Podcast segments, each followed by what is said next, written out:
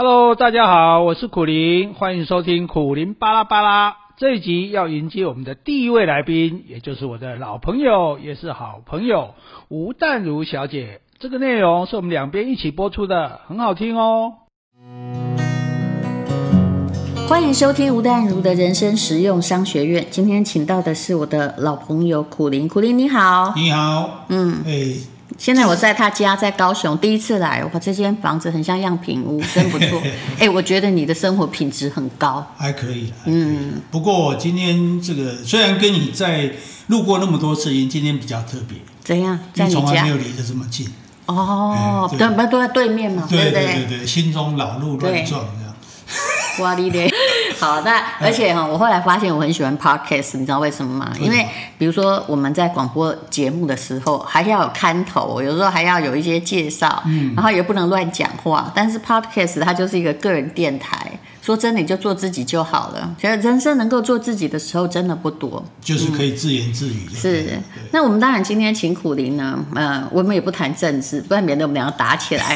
那我们要今天讲的就是商学院，千金难买早知道。嗯、说真的，我认识苦林很早，我那时候出道的时候应该是二十二岁吧。当我是个妙龄美少女的时候，我记得苦林的，呃，其实我要感谢他啦，要不是哈。他为了要赚钱，然后批出版社在选新的作家，我这样讲也没错嘛，嗯、对不对？对，我我其实主要目的不是为了赚钱，是怎样？主要目的是为了自己的坎坷的身世。嗯，因为我们做一个作家，然后一个不知名的作家要出书是很困难。你当时是为了要看我们这种可怜的后代，没有，我就觉得说那那应该多一个机会嘛，不然年轻作家只能去参加文学奖啊，是啊，或者是。你不是为了编书赚钱哦？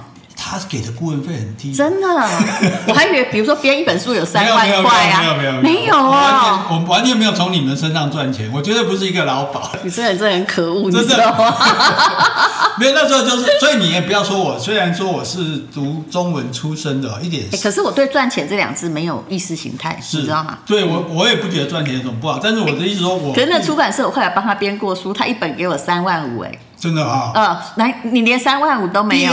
编编书是归编书的钱，可是像帮你们的话，不是编啊，只是介绍你们的就是拿很低的。规划无所谓啊，因为我是想说，嗯、所以我的想法，所以你说我没有这个，未必没有商业头脑，因为那时候我就想说，那他现在在反驳我刚刚偷对在他家随便批评他的话。好，你讲，你讲。没有，我的意思说，年轻的作家没有机会出书嘛。嗯那没有机会被读者看到。那我们现在要把年轻的作家出书，我们就要花钱宣传啊。嗯。可是宣传又要花很多成本啊。那出版社当然舍不得花。现在是可以随便乱出了。对。出一本书不到几万块嘛，爸妈都出得起。但但是那时候对出版社老板来讲，我何必冒这个险？我找一个有名的作家出，我比较有把握嘛。是。那我就想说，那因为我看到也是因为。办这个文学奖的关系，看到你们的作品，我想说，他刚好找了五个美少女在出书，而且还有一个侯文勇，他因为他名字比较像女生，那所以我就想说，哎，那时候因为你知道，刚好有红唇组，对，就他们是一群人的嘛，就一起的那种偶像团体这样，那我就在想说，哎。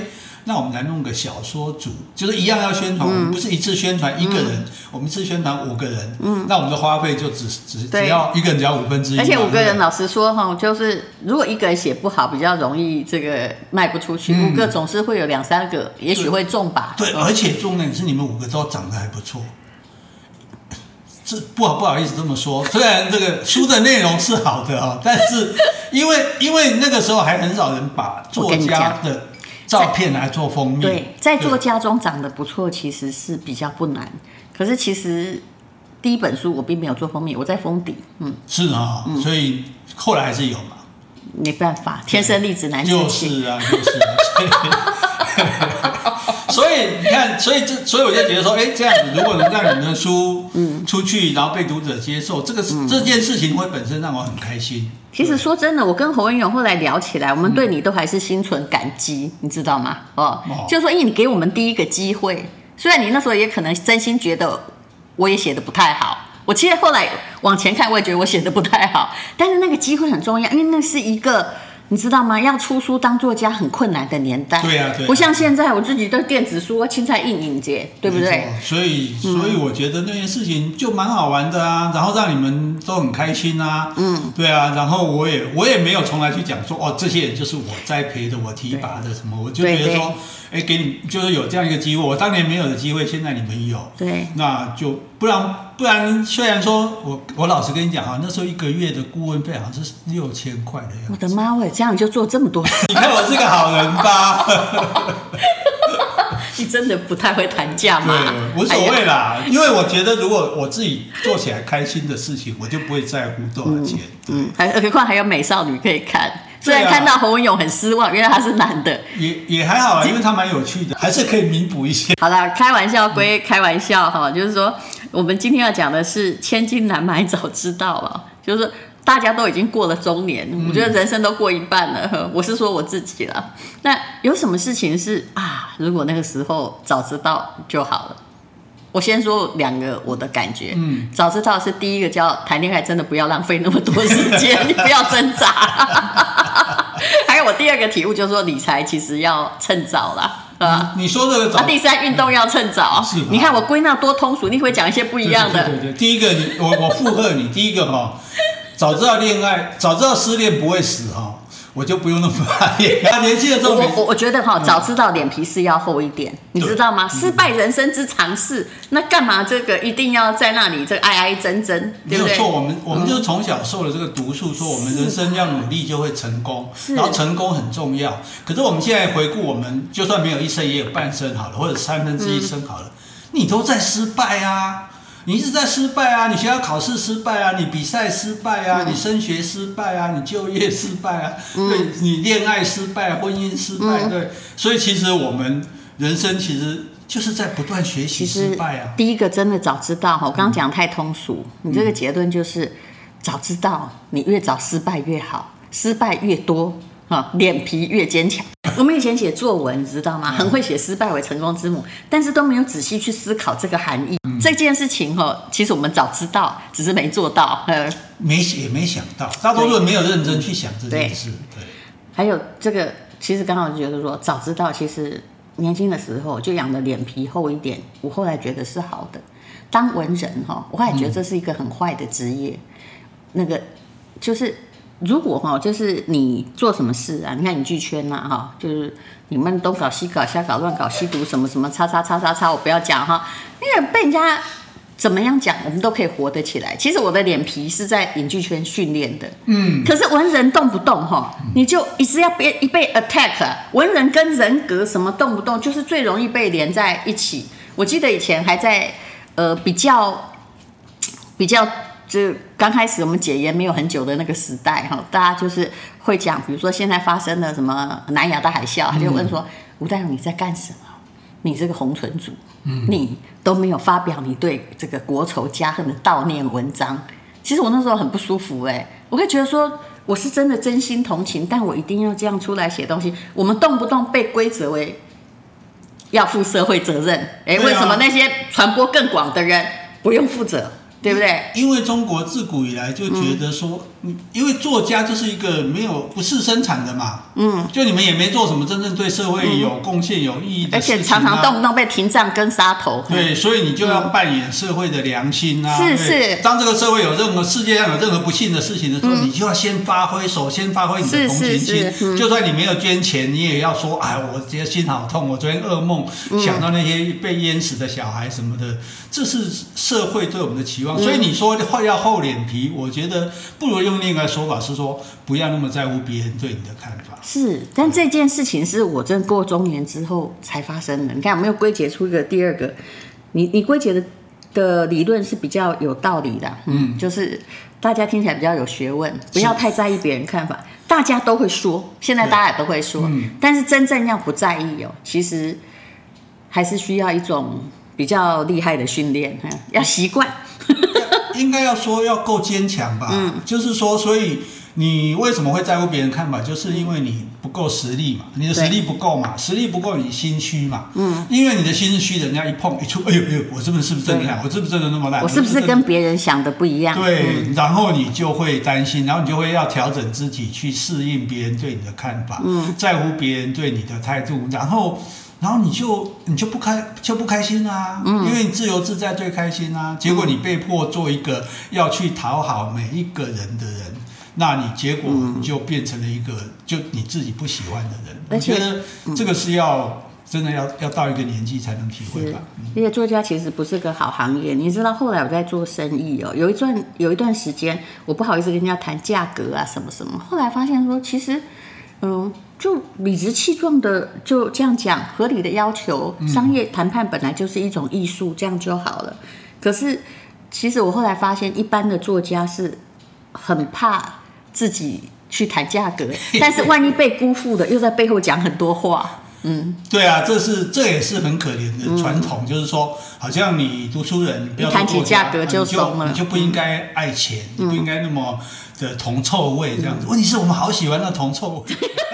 啊，书卖的很好，书卖的不好是出那个就没有出书机会。书卖的很好，别人也批评你什么多产作家，你看这都有贬义词哦，对，啊、对不对？啊、或者是只为讨好读者读者啊，然后反正就是卖的好，人家还骂你。哎，你从来没有看到任何行业是卖的好，人家要骂你的哦，对不对？可是只有作者是卖得好，人家会觉得你俗气，怎么会这样？明明这个是一个商业行为，对不对？这个你这个应该，我觉得慢慢也都过去了。不过像我、嗯、我在讲不在乎别人，就说脸皮厚也是像你讲的。其实像我自己，哎，我从来没有问我的书卖多少了。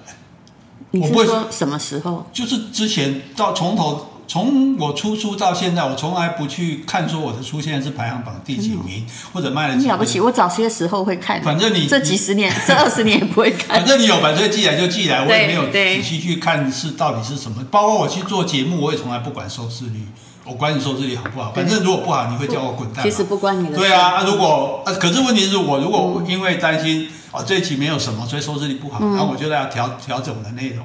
那我就不开心啊，嗯，所以我就不要管你啊，那、嗯、那就不管这些。然后最后一个就是说，像你刚刚讲的，我是一个非常勇于要价格的人，嗯，我觉得说好，你要找我一场演讲，我觉得我演讲值多少钱，嗯、我就跟你讲多少钱。你真的就是这种性格。对，你要我去上通告，我觉得我的通告值多少钱，嗯、我就跟你要多少钱。然后如果你觉得这样很贵，你就不要找我，嗯，然后你找我去了之后，你就发现，哎，这样值得，你下次就会再来。其实你这个性比较好，哎，这个。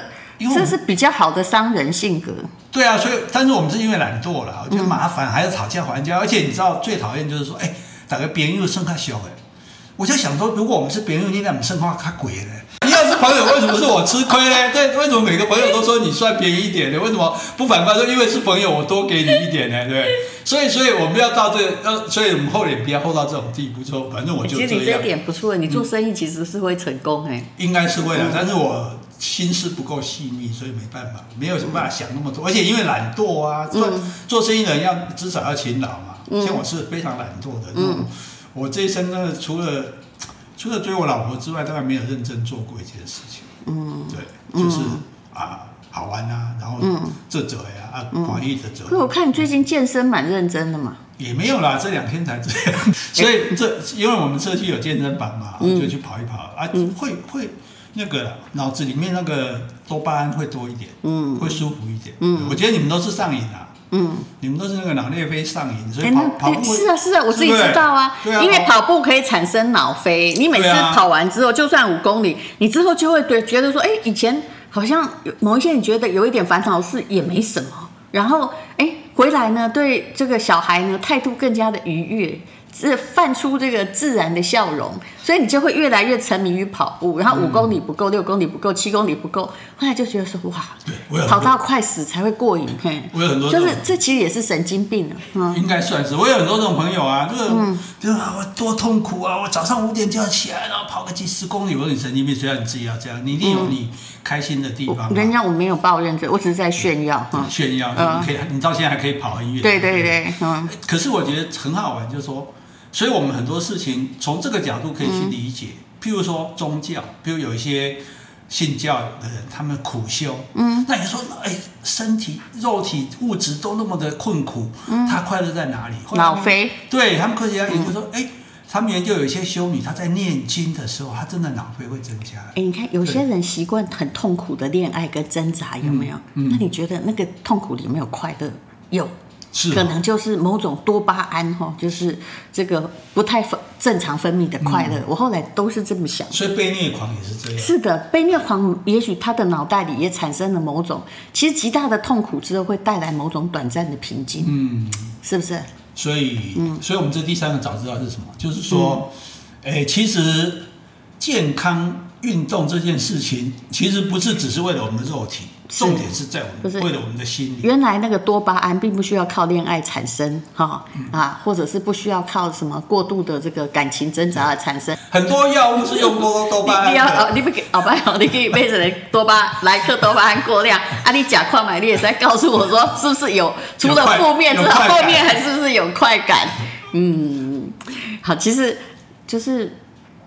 你有没有发现哦？有时候其实你你也是一个怪人呐、啊，我也不是一个真的太正常的人，对，就是很大家都很坚持自己的路数啊，嗯，在做事，嗯，那哎呀，你早就告诉我说你是一个很敢要价格的人，怎样就怎样。其实我觉得这是一个好习惯呢，我要早点跟你学。嗯、其其实这个还是出于懒惰了，不想做太多，对，就觉得说我就就以价以价质量，对，我记得你很早，大概二十年前就讲过，结果就。发生了这个效果，那那就好嘛啊！如果真的说好，你卖不出去，因为如果你卖不出去的东西，降价也没用啊，是是是，是，所以所以你等到人家不要你的时候，你就是算到免费的嘛，不要你去啊。那那也是真的，啊、所以你就继续叫这个继续卖啊，卖个卖不出去，就等于价格低啊，是吧？这是一种豁达啦，豁达、哦，对，豁达跟无奈本来就是同一个词，啊、对，是不是？你觉得？我们看到别人这样子，就说他是无奈了、嗯；看到自己就说是豁达。嗯，对，就像我们看到别人聪明就是狡猾，嗯，我们自己聪明就是智慧，嗯，对，应该是这样的哈。是，嗯，我刚刚归纳的早知道，就是说，其实你先要早知道，先去除自己对于金钱与价格的罪恶感呢。嗯，这个我在这个人生实用商学院也有学到。不过其实作者的身份有时候不太好。有你知道，我最近有时候，比如说我们有电商，会谈生意啊，或者是房子买卖什么，也就是常常遇到这样事情。你真的很认真的跟他说，可是这个按照怎样应该要是什么价格？我我我我说东西还是商品，他会看着我说，你不是文学作家吗？你怎么讲事情这么不浪漫？我心里想说，嗯、我现在在跟你谈生意，不是在跟你谈恋爱。你真的疯了。这个这个只是他们要占我们便宜而已的。是啊。因为文人就喜欢假清高嘛，假清高的结果就被人家吃定这一点，就是哦，你们就不应该太在意钱，对对对，所以你们就你们在意钱就很俗气。问题是我就是喜欢钱，我就这么俗，好不好？我还有一次我在卖，我本来在家旁旁边有一个工作室，布置很漂亮，可是其实我根本没有力气去第二个家哈，去那边写作都在我家。我想说啊，这么无聊，反正房子涨就把它卖掉。那时候我的朋友哈，我不好意思说谁，大家都认识，他就一直打电话来说，你卖给谁谁谁是我的这个。朋友，他说你那个房子要卖，他很喜欢，你可以卖给他。我说现在不是都在平台上吗？他说你可不可以这个算他便宜一点？是不是？这就是我刚刚讲的，明明就是房子嘛，是不是？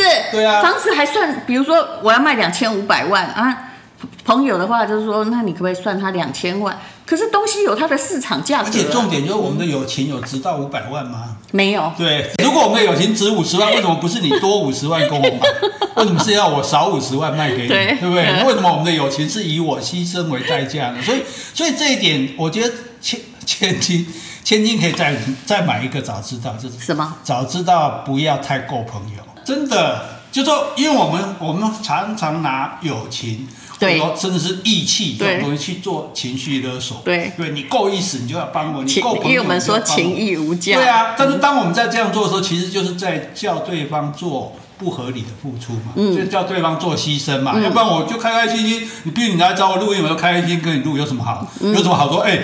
朋友给他录这个哦，大概五千五一给他录这个，不要代志啊，对吧？所以当他这样说的时候，其实就是在剥削你，在勒索。其实我后来哈会把握金钱与朋友的分际，会把握的不错。比如说，今天如果有人叫我去找这个苦林演讲，我会跟他说来，他的经纪人是谁？那但是电话我可以给你，但是价格你跟他谈，不要经由我的介绍。因为我叫我去跟朋友说，人家本来价格是五万块，然后你要叫他五千也接，那不好意思，你如果要叫我这样介绍，那个是我要还的，你懂吗？嗯、所以，所以虞美人就比较厉害，虞美人帮我接演讲，嗯、我跟你说，他他没有当过我的经纪人，嗯，对，但是他有时候他会帮我接接案子，他就说 他不屑这个抽头了，对对太少了，这没有，他说照你的价格全额给你，嗯，那我可以多帮你争取出来的，我再跟你分。啊、哦，真的吗？对啊，按利请就算了。原来他还要分多争取出来的，多、欸、这也是对的。对啊，也是对的，不然、嗯、因为哦，本来可不可以不然五班啊，我给你提到十班，啊，就五班赶快合理啊，这十班我当然。其实像朋友啊，有时候他帮我接代言或什么，他们有的人还开广告公司什么，嗯、我就跟他说，来你的你的呃抽成通常是多少，嗯、我就照着这个规矩给你。那你要多一点，你告诉我理由也行，但我都会先说，我从来不会认为说。啊，你帮我接洽这个，你必须要帮我做免费的服务。嗯，没错，所以我们就多一个千金难买早知道，嗯、早知道该赚的就要让人家赚。